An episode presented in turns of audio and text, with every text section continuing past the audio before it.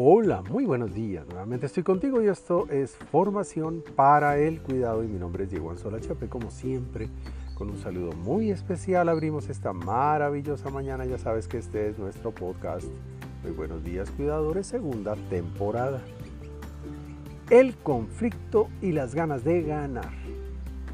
Cuando nos sentamos a la cabecera de una mesa de conflicto, confundimos el buen argumento la causa justa, el buen propósito, la oportunidad, la mejor solución con la necesidad o con el deseo de ganar o mejor de vencer.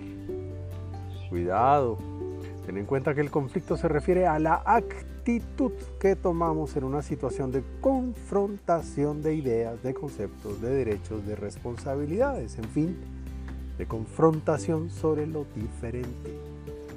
Piensa que lo que hay en juego es la posibilidad de un nuevo camino que no necesariamente te dará la razón, sino que redundará en beneficio de las consecuencias y que no se trata de vencer, sino de que la diferencia se transforme en acuerdo justo, apropiado, conveniente para la situación, nos guste o no. Duros con los hechos, claros con las personas, se recomienda. Un consejo, no confundas actitud con contenido. No caigas en la trampa del conflicto.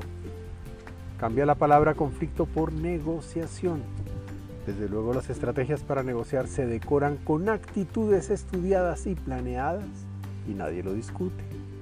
Lo que es importante es no caer en el desgaste del combate simplemente porque perdido el argumento, tú persistes con el arma. Recuerda, duro con los hechos y claros con las personas. Ensáyalo. Duro con los hechos, claros con las personas. Por ahora, te envío un gran abrazo digital y que Dios te bendiga esta mañana.